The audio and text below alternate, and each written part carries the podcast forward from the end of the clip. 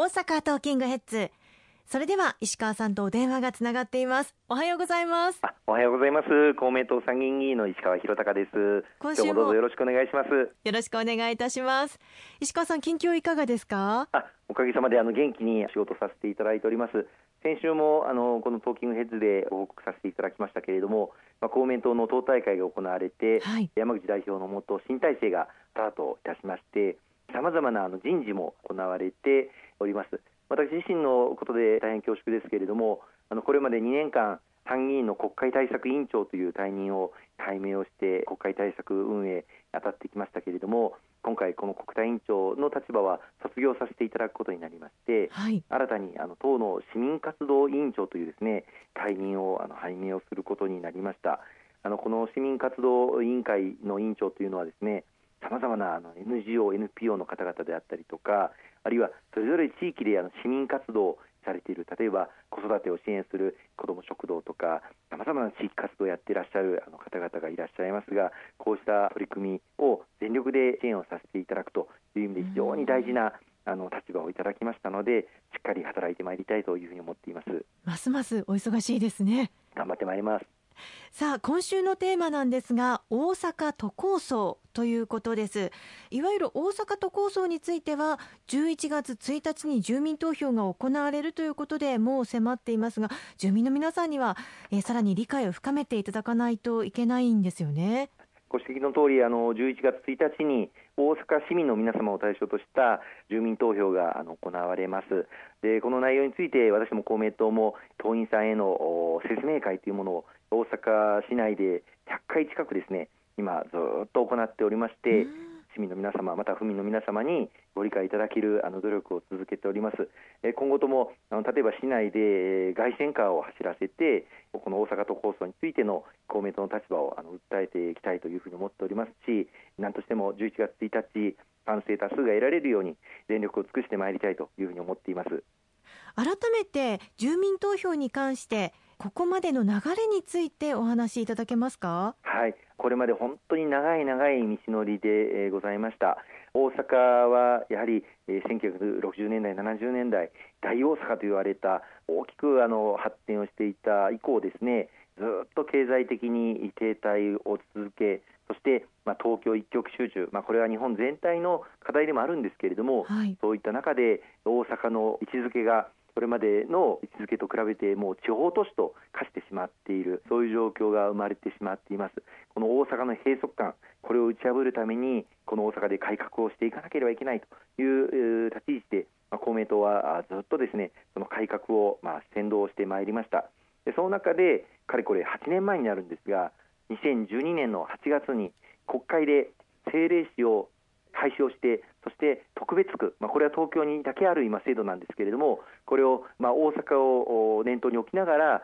特別区を設置することができる法律というものをあの制定をいたしました。この時はあの公明党が力強く推進をさせていただきまして当時民主党政権だったんですけれども、はい、民主党の皆さんまた自民党の皆様にも賛成をいただいてこの特別区を設置できる法律を実現できたんですね、はい、当時は、まあ、都構想を中心的に推進をしていた維新の会の皆さんは大阪ではまあそこそこ議員は地方議員さんはいらっしゃったんですけれども国会議員というのは残念ながらほとんどいらっしゃらなかったんですね。そういった中で自民党、公明党、民主党で特別区設置法というものが法律として成立をできた、まあ、それからまあ8年間大阪府大阪市で設置をされました法定協議会で長年ずっと議論をされてまいりました。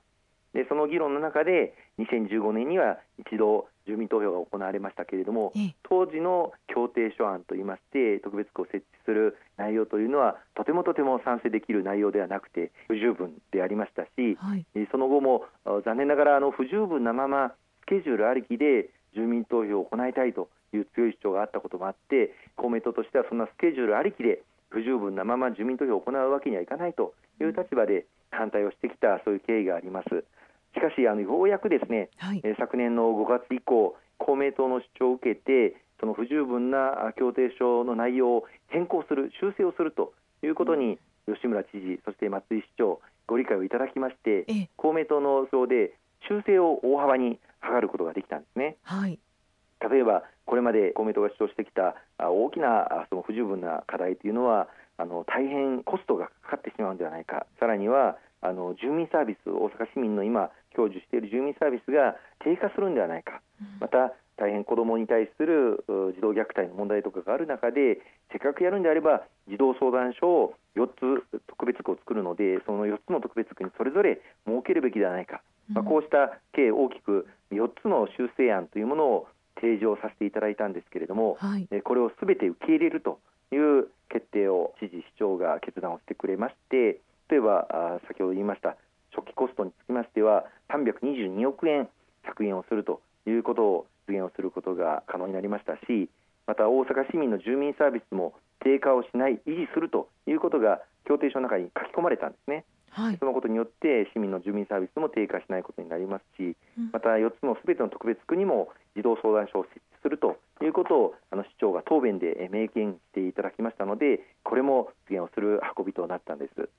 しっかりと中身についても今回は公明党は盛り込まれ、え関わってこられたということなんですね。そうですね。あの今言いました通り、まあ大変閉塞状況にあるこの大阪を改革をしていかなければならない。しかし改革するにあたってはやはり大阪市民の皆様のサービスというのは低下をしない、当然あの拡充をしていくという方向にしていかなければいけませんし初期コストが非常にかかるという課題も解決をしていかなければいけない、まあ、こうしたあの問題点をずっと公明党は地道に真面目にそして熱心にまあ議論してきたんですがようやくこうした公明党の主張あの受け入れられたということ、まあ、知事市長の判断に感謝を申し上げたいというふうに思いますしだからこそ今回の協定書案公明党としても十分納得できる内容に変更することができたので賛成の立場で11月1日の住民投票を望んでまいりたいというふうに思っています。あの9月3日の大阪市議会で賛成多数となりまして住民投票実施決まりましたけれども自民党の府議と市議で意見が分かれていることも少しややこしくしているような気がしますがそのあたりいかがですか、まあ、そうですねこれはあの他党のことですのであの私からあのコメントすることは差し控えたいと思いますが今はあの自民党さんももともとの立場であったあの反対で運動をされているというふうには聞いています。